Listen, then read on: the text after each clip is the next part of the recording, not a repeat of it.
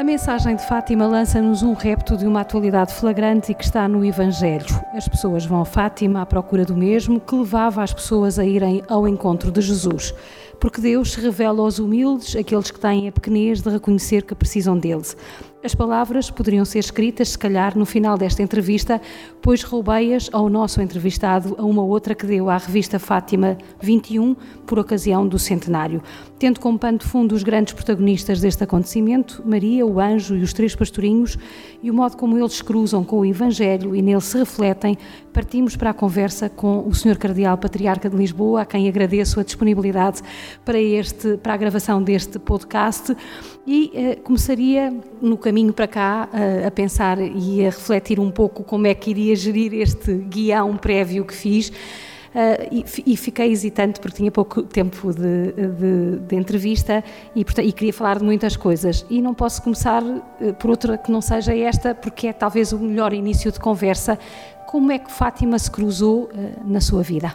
Bem, quando eu nasci, já a Fátima era uma realidade muito presente na vida das famílias católicas portuguesas, como eu tive a graça de nascer, e por isso Fátima, as imagens de Fátima, eh, tudo isso era muito, como eu dizia, muito, muito presente e quase omnipresente, não nem era preciso ir à igreja eh, mas eh, em casa, é? naquela altura ainda não havia televisão, nós só víamos o que tínhamos pela, pela frente, não é?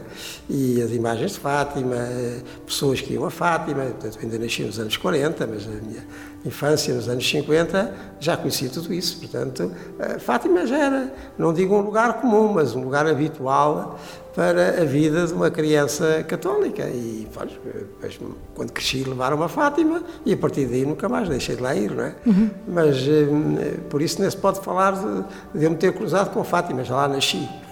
Fátima, os envolvidos estes anos todos, o espaço, a envolvência, a dinâmica de Fátima, como é que, eh, como é que este lugar, este acontecimento e esta mensagem eh, continuam a ter eh, lugar na razão da sua fé? Isto é, como é que o historiador, como é que o teólogo, como é que o homem da Igreja, por exemplo, se abriga na azinheira? Como tem sido, como tem sido notado, e eu também sublinho, Fátima uh, é um felicíssimo encontro de várias dimensões uh, pessoais, nacionais e até internacionais, católicas e religiosas no sentido mais vasto da palavra, porque em Fátima tudo se encontra.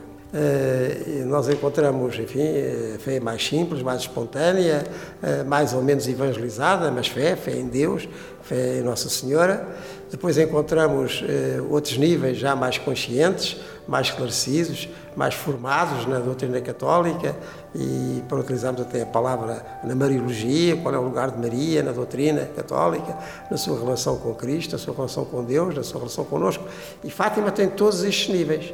Portanto, ela tem muito da, da romaria tradicional, muita gente lá vai, tem muito daquilo que já é peregrinação propriamente dita, com o que isso implica já de, de, consciência, de procura, de busca espiritual, mais do que uh, correr a um lugar onde possa haver alguma resposta imediata a um problema.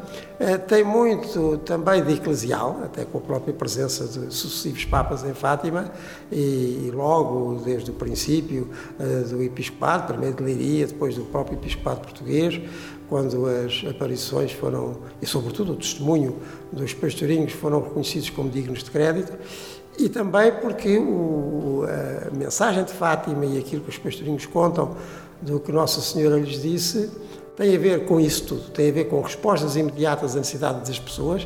Os pastorinhos pedem por este, por aquele, por aquela, uhum. pessoas que eles conheciam ou por quem eles pediam para rezar, mas também tem a ver com o que era a vida da Igreja e a vida do mundo, porque estamos em plena uh, Primeira Guerra Mundial, com a, com a ida dos soldados para, para, para a frente da guerra e, e também eh, com a Igreja, porque tudo o que as crianças e depois Lúcia, eh, nos seus eh, sucessivos relatos, vai dizendo sobre a Igreja, sobre o Papa, enfim. Ou seja, em Fátima há um pouco de tudo e essa creio que é a sua, digamos assim, particularidade ou mesmo originalidade porque enfim, histórias de aparições nestes dois mil anos de cristianismo não, não, não, não é exclusivo de Fátima, nem próprio Fátima, eh, e porventura continua mesmo depois de Fátima. Não é? Agora, a junção de todos estes elementos que eu referi, que tem a ver com a pessoa, com aquilo que é a vida das pessoas, das famílias, as suas necessidades, tem depois a ver com, até com a sociedade, com o país, com os problemas, eh, tem a ver com o mundo, tem a ver com a Igreja, tem a ver com os Papas, ver... esta junção de elementos é que é muito próprio de Fátima e dá muita força à sua mensagem. Com uma particularidade, Nossa Senhora ou Deus, através de Nossa Senhora, faz-se presente aos pequeninos, aos humildes. Isto é uma lição de humildade também, é um banho de humildade para nós hoje, homens modernos que nos consideramos sempre os super-heróis da história. Também, mas eh, é uma nota evangélica da autenticidade de Fátima, porque nós reparamos que eh, a Boa Nova é anunciada aos pobres. Jesus, no seu programa, passa o termo, quando ele começa enfim, a sua vida pública e o anúncio do reino, diz que vem anunciar a Boa Nova aos pobres. É? E por isso eh, a boa nova que Jesus traz, para já na pobreza dele próprio, é? Eh, porque nós acreditamos, os cristãos, nesta realidade admirável que é de que Deus, eh, tendo falado, como diz um texto do Novo Testamento, de muitos modos aos antepassados, pelos profetas, mas agora fala-nos na vida de Jesus. E a vida de Jesus é tudo que há de mais humilde, mais simples, num sítio recôndito do Império Romano, talvez não houvesse sítio mais recôndito do que era a Judeia, e nem sequer eh, nasce em Jerusalém, mas eh, em Belém, e depois a vida em Nazaré, também era uma terra dentro da, do próprio país, uma terra, passa o termo de segunda, e é ali que Jesus via a sua maior parte eh, da vida terrena. É tudo, é tudo muito simples, e isto é um sinal da revelação divina.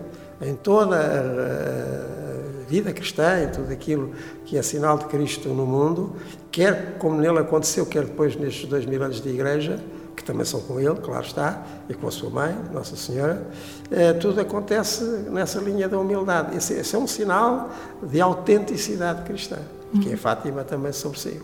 Como é que hoje os pastorinhos podem ser vistos? Geralmente há sempre uma ternura muito associada à ideia dos pastorinhos. Hoje são santos, reconhecidos a sua santidade. Que exemplo, que testemunho é que eles podem uh, dar a partir de Fátima e que Fátima pode dar ao mundo a partir deles? Aquilo mesmo que foi reconhecido em todo o processo de beatificação e de canonização e que depois foi dito pelos Papas que uh, se referiram aos pastorinhos, ou seja, com certeza tem toda essa nota de ternura das crianças que nos toca imediatamente, mas quer para eh, a Jacinta, quer para o Francisco e também para a sua prima, para, para a Lúcia, tudo aquilo é muito exigente. Né? Ou seja, é uma ternura, mas não é uma ternura fácil, não é uma ternura piegas, não é uma ternura que fica apenas pelo sentimento. É misericórdia de Deus, como lhes toca e como depois eh, eles anunciam, né? com toda a exigência que essa misericórdia também requer, porque o amor puxa pelo amor. E a entrega de Deus e da sua mãe também requer a nossa própria retribuição e entrega que eles mesmos uh, ocasionam. Hum. Sendo uma mensagem, eh, sendo uma mensagem que eh, tem no seu âmago naturalmente o Evangelho, é uma mensagem que hoje é muito atual, não só pelos desafios que nos lança a nós enquanto homens, mas que lança ao mundo inteiro, à própria humanidade. A mensagem, se eu posso dizer assim, resume-se em três pontos, e qualquer deles é muito evangélico. É? O primeiro deles é, é, é o céu? Aquela resposta aquela uh, resposta de Nossa Senhora, vosso Mercê onde é? Sou do céu, não é? Portanto, abre-se ali um clarão na vida daquelas crianças, aos olhos e ao coração daquelas crianças, que é um clarão de céu, de, de beleza, de, de, de, alvura, enfim, todas aquelas palavras ou sinónimos que aparecem no, nos, no, nos, questionários imediatos que fazem aos, aos pastorinhos. Portanto, eles têm uma visão do céu, primeiro ponto. E depois também têm a visão do seu contrário que é a visão do inferno, ou seja, de como Deus é magnífico e como a nossa vida às vezes se torna exatamente o contrário. E, e o perigo disso mesmo. Eh, e depois o terceiro ponto é, é voltar ao céu. Por onde? Por onde o céu nos chegou, que é o coração de Maria. Jesus chega-nos por Maria. É? E, e, estes três pontos são a mensagem de Fátima. Em qualquer situação, em primeiro lugar, termos, como os pastorinhos tiveram, esta visão do céu, portanto, esta certeza de Deus. Depois, o perigo do seu contrário, se nós eh, não levamos isto a sério e usamos mal eh, a liberdade que Deus nos eh, confere, por nós e pelos outros, pelo mal, mal que também lhes podemos infligir, mas, sobretudo, a possibilidade de voltar ao céu como o céu nos chegou a nós. Jesus chegou-nos por Maria e por Maria vamos para o céu. Esta é uma mensagem muito atual. Nós vivemos hoje um problema mundial com várias matizes, desde, desde o problema dos migrantes ao problema de, das desigualdades, uh, do acentuar da pobreza em algumas zonas do globo. Nós estamos em vésperas de um sínodo. Uh, de que forma uh, é que esta ecologia integral também se pode fazer a partir da mensagem de Fátima? Aí, é, até parecer uma verdadeira ecologia, não é? A ecologia tem a ver com o bom ambiente, com a boa organização das coisas, até etimologicamente. Não é? É, mas nós, quando olhamos para as coisas, não as olhamos apenas como coisas. E quando olhamos para, para a natureza, para aquilo que nasce, que é o que a palavra quer dizer, não olhamos apenas para a natureza assim como ela aparece nós olhamos para tudo isso como criação divina. E se olhamos como crentes para tudo isso como criação divina, como dádiva de Deus, a nós e aos outros, então isso obriga necessariamente a outra responsabilidade e a outra implicação positiva nas coisas, não é? porque é criação divina. O que está em causa é o dom de Deus, que nos faz viver e que nos enche de vida à nossa volta, e essa é tal ecologia integral não apenas física, mas nem apenas paisagística, nem apenas do, do, oxigênio ou da falta dele, mas de uma outra respiração que é muito mais total, que é as coisas a partir de Deus e a vida tomada como criação. Para nós crentes, isso devia ser a primeira afirmação, crentes eh, cristãos e crentes de todas as, as religiões que acreditam que nada disto é por acaso e todo o universo nos é dado exatamente como uma dádiva, como um dom que nós temos que acatar, temos que respeitar, temos que guardar, como naquela poesia do, do Gênesis, não é? O que é confiado ao homem como um jardim para cuidar, não é? E tudo isso são motivações profundas, religiosas, porquê? Porque a palavra religião significa ligação a Deus e nós não olhamos para as coisas de maneira opaca, mas de maneira completamente translúcida e até transfigurada, que faz com que nós tenhamos carinho e cuidado por todas as coisas. Sr. Manuel, eu não vou resistir, como a, a, jornalista também, a fazer-lhe esta pergunta para encerrar o ciclo do capítulo e voltar a Fátima novamente. O que é que o senhor espera, uh, uh, enquanto homem da Igreja, deste sino da Amazónia, com tantos, uh, tantas questões interessantes do ponto de vista do planeta físico, mas também do planeta humano e desta tal ecologia integral, mas também outras questões que estão ligadas à Igreja em geral e às reformas que este Papa, o Papa Francisco, Eu tem vindo a criar? Com isso, com o Papa Francisco. Primeiro, porque o Papa Francisco veio da América Latina e veio daquela Assembleia de Aparecida, em 2007, que todo o episcopado sul-americano eh, olhou para o mundo, olhou para a Igreja e também não deixou de olhar para a natureza e para os perigos que ela sofre, e aí temos a tal ecologia. Depois, porque o Papa nos deu o primeiro documento que alguma vez houve a este nível de magistério sobre a ecologia, propriamente dita, que é a encíclica Laudato Si. E daí que o Papa, eh, com tudo isto que, que o traz da América Latina para a Europa, e sinta particularmente o que lá se passa, eh, tenha chamado os bispos de, dessa zona da Amazónia, que não é apenas do Brasil, daqueles países todos que estão por ali, para, olhando para a Amazónia, também olharem para esta ecologia integral que é preciso implantar no mundo.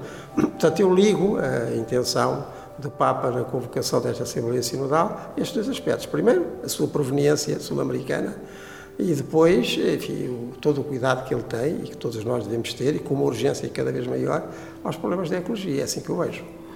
Estamos à conversa com Dom Manuel Clemente, Cardeal Patriarca de Lisboa, Presidente da Conferência Episcopal Portuguesa. Estivemos a falar de um acontecimento há 100 anos, estivemos a falar de um lugar e um lugar que eh, cumpriu eh, na íntegra aquele que foi o desafio lançado por Nossa Senhora, sobretudo na, na, na quinta e na sexta aparição, faça-se aqui uma capela. Eh, a pergunta que eu lhe faço é eh, que lugar está reservado ao Santuário de Fátima no contexto da Igreja Portuguesa, mas também da Igreja Universal para a expansão do Evangelho? Bem, isso é respondido todos os dias, basta lá ir, com mais ou com menos gente, encontramos eh, pessoas eh, das mais diversas proveniências, eh, não só de Portugal, mas do mundo inteiro, os milhões, de, porque estamos a falar de milhões, não é? De pessoas que acorrem a Fátima, como eu dizia há pouco, com vários níveis de, de, intenção, é? desde uma religião espontânea, procura do sagrado, como se diz, sinais de Deus, ou então por alguma necessidade muito urgente, muito particular, própria, uh, dos seus familiares, dos seus amigos, aquelas grandes intenções que depois uh, nos são lembradas nas peregrinações aniversárias e também nas grandes celebrações de Fátima, nos congressos, nas reflexões que se fazem lá de todos os níveis. Portanto, tudo isto dá um lugar importantíssimo e só não vê quem não quer. E toda a gente há de ver mais tarde ou mais cedo, porque depois tem consequências, não é? as coisas que lá se dizem, que lá se celebra, as caminhadas que lá se fazem, até na própria vida das pessoas, com aqueles que, que, que as rodeiam. E tudo isto tem muitos efeitos, muitos reflexos. Não é? Nós não podemos falar, da, não é só da história da Igreja em Portugal no último século, mas é da própria história de Portugal, em geral, e depois também de outros países do mundo, sem fazer esta referência à centralidade de Fátima. Isso não é inquestionável, não é? as coisas é, apresentam-se por si próprias. E até reparamos que, que mesmo historiadores e, e, sociólogos, que não são confessionais, não são católicos, também reconhecem esta centralidade de Fátima na vida nacional e para nós crentes também na vida espiritual. Seria oportuno aproveitar, eh, digamos, essa, eh, eh, essa alavanca para poder ali desenvolver outro tipo de estudos de natureza teológica, promovendo um diálogo entre crentes e não crentes? Sim, e até já tem acontecido, até na publicação da documentação crítica de Fátima, que foi uma iniciativa importantíssima é? para nós termos as fontes autênticas do que ali se passou e continua a passar, e outras iniciativas que, que se podem e devem tomar, eh, de ligando Fátima às instâncias de reflexão teológica em Portugal, a começar pela Faculdade de Teologia. É? Nos seus eh, vários centros, eh, no setor da Mariologia, portanto, tudo aquilo que diz respeito ao estudo, digamos, científico sobre Nossa Senhora, que é isso uma faculdade e uma universidade, eh, e, e, depois eh, também em geral, na, na, espiritualidade, na pastoral mais concreta. E, portanto, esta ligação entre eh, o que se passa em Fátima e a reflexão teológica acerca de Fátima assim como já acontece também noutros setores, falei da história, falei da, da, sociologia, podia também falar da arte, da música, com tudo aquilo que a Fátima tem contribuído para a formação musical e litúrgica, com os seus encontros e com os seus cursos. Tudo isto é, é muito importante porque trata-se de uma realidade tão intensa, tão, tão global, que depois só ganha, eh, e ganhamos todos a ser abordada das diversas perspectivas de maneira complementar. Ainda assim não se sente uh, uh, uh, que ainda há alguma resistência à Fátima? não, mas isto está sempre por alguns setores da Igreja, inclusive. Há resistência à Fátima, há resistência a Deus, há resistência ao próprio Cristo, há resistência à Igreja. Tudo implica, ao fim, alguma circunspeção por parte de alguns, interrogação por parte de outros, desafia, mas isso é bom. Os desafios são bons, interpelam. Uhum. Uh, o Papa Bento XVI e o Papa Francisco escolheram uh, a imagem de Nossa Senhora de Fátima uh, para a Jornada Mariana do Ano da Fé, quer para a abertura, quer para o encerramento. A imagem de Nossa Senhora de Fátima também esteve no Panamá, na JMJ. Será também a imagem que o Patriarcado de Lisboa pode eventualmente vir a escolher para a JMJ de Lisboa? Escolher já está escolhida, não há nada que se passe em Lisboa ou qualquer outra terra portuguesa que não esteja cheio e preenchido de Fátima.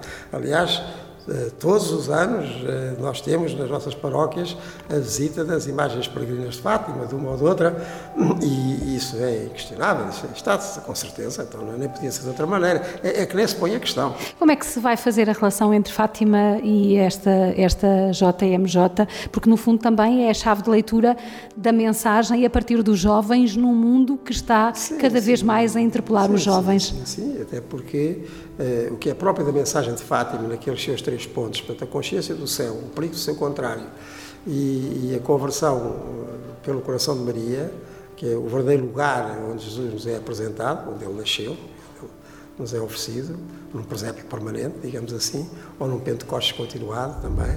Uh, isto é assim, e não podia ser de outra maneira. Portanto, o lugar de Nossa Senhora, que em Portugal se diz uh, muito definidamente como Fátima, está mais garantido, não podia ser de outra maneira. E, aliás, eh, vamos lá ver, os dias finais da jornada acontecem aqui, em Lisboa, mas a jornada vai começar muito antes. Para já, eh, desde o ano que vem, portanto, desde o, o domingo de Ramos do ano que vem, eh, são confiadas, são-nos confiadas as insígnias da Jornada Mundial, que é a cruz e é o ícone de Maria. Uh, e, e, esses uh, símbolos vão depois percorrer todas as dioceses. É? Tudo isso vai ser uh, muito cristão e, portanto, também muito mariano. Não é? por um lado. Depois, por outro lado, essas multidões de jovens, e não só jovens, que também trazer famílias e outras pessoas, com certeza, como acontece sempre, não estarão apenas esses três dias ou essa semana em Lisboa, porque começarão a chegar não só 15 dias antes, mas até um mês e se calhar até antes, é? até porque muitos estarão em férias de verão. E tudo isso vai percorrer Portugal e Fátima vai ser um lugar muito concorrido, na, na, enfim, tudo aquilo que antecede esses dias finais em Lisboa. Isso, de certeza absoluta, ficar aqui a 100 quilómetros fica aqui ao virar da esquina.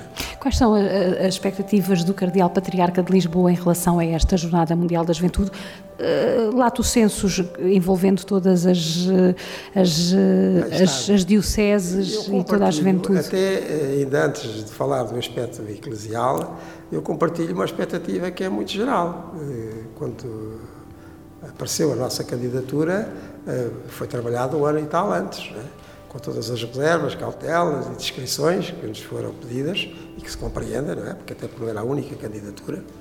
Eh, eu tive que falar com todas as autoridades do Estado, do Governo, das autarquias, eh, concretamente aqui de Lisboa e de Louros, onde a, jornada decorrerá, e o acolhimento, independentemente de, de cores ou partidárias, foi geral, foi global e, e entusiástico até, como depois tiveram a ocasião de ver quando o Papa no Panamá anunciou a, eh, a próxima jornada. Portanto, estavam lá os mais altos representantes né, do Estado português, o próprio Presidente da República, representantes do Governo, da autarquia. Portanto, eu, a expectativa, como vêem, é uma expectativa muito global, né, porque nunca houve nada assim em Portugal. Nós nunca tivemos em Portugal nada para um milhão, dois milhões de pessoas, como dizem enfim, algumas sondagens, eh, poderá não ser menos disso, talvez atinja isso, não é? Ora, nunca houve e não é um, um dia, é uma jornada que se multiplica em vários dias, não é? E, e se manda as pré-jornadas ainda mais, não é? E isto vai viver todo o país. Imaginem, se vieram entre um milhão e dois milhões de pessoas num país que tem habitualmente 10 milhões de residentes, é uma coisa de uma dimensão que nunca tivemos nada disto assim em Portugal. Por isso a expectativa é muito grande. Mas a expectativa da, da Igreja dos meios católicos, é, antes de mais. É? E na Conferência Episcopal, eu estou na conferência há 20 anos, e sempre, desde o princípio, lá estar que eu ouvia os meus colegas bispos eh, dizer eh, ah, era uma coisa bonita que em Portugal houvesse uma jornada mundial da juventude, depois podíamos a fazer contas, mas qual é o espaço? Isto é muita gente, quer uma grande logística, tem que ficar perto dos aeroportos, tem que ficar uh, com autoestradas, tem que ter caminho de ferro, onde é que nós investimos isto tudo? Temos que ter um recinto para, para um milhão ou mais de pessoas. Uh, às vezes quase desistíamos, de, mas... Uh, depois veio ao de cima, também veio alguma indicação de Roma de que eh, seria possível, até pela nossa proximidade aos países africanos da, da lusofonia, não só, não é? nós estamos aqui neste cantinho da, da, Europa virada também para a África e para o Atlântico, também eh, o que acontece do outro lado do Atlântico, sobretudo no Brasil e não só. Portanto, começaram a haver sinais de que a nossa candidatura seria possível. Então, compartilhei isto com os meus colegas da Conferência Episcopal então vamos, vamos lá. Depois também com todas as autoridades civis com quem tinha que conversar, eh, senão não seria possível que estivesse uma logística que ainda, eh, antes de ser religiosa, ou além de ser religiosa, também nacional, social. Até. E, e como todos esses consensos, depois eh, o Santo Padre marcou para cá, mas como vemos, é uma expectativa em relação a algo que nunca aconteceu nesta dimensão no nosso país. Uhum. Nunca. Uhum. E, e, que vai envolver muita gente. Só para vos dar uma ideia, não? É? Na, na semana anterior, só em locais de, de catequeses e de, de encontro destas várias uh, proveniências e depois, durante a própria semana, até quinta-feira, são as catequeses linguísticas. Nós vamos precisar, assim, num, num redor de um, uma circunferência de 100 km uh, de redondo, nós vamos precisar de, muitas dezenas e dezenas de grandes templos abertos e disponíveis e com, e com, enfim, com, com logística, com transportes também acessíveis. Isto é tudo uma coisa de tal escala que a expectativa é enorme e, e vamos ver, vai correr bem, não é? Mas, Nossa Senhora certamente porá a sua mão materna. Ultrapassa, porque nós não temos uh, meios de comparar com qualquer coisa que já tenha aqui acontecido semelhante em Portugal. Vamos ver e vai ser bom. Do ponto de vista da fé, Sr. Dom Manuel, e vou terminar, tem Nossa Senhora esta capacidade sempre de congregar todos uh, à volta do seu filho. Uh, em Lisboa, os jovens também hão de se congregar em volta da mãe e será uma oportunidade enorme para anunciar o querigma. Não, não há nada de católico e não há nada de cristão e não há nada de igreja que não seja mariano. Porque, como digo, Maria é a pessoa, mas também é a envolvência em que Cristo acontece e continua a acontecer. Se é cristão, é mariano. Não podia ser de outra maneira. Muito obrigada.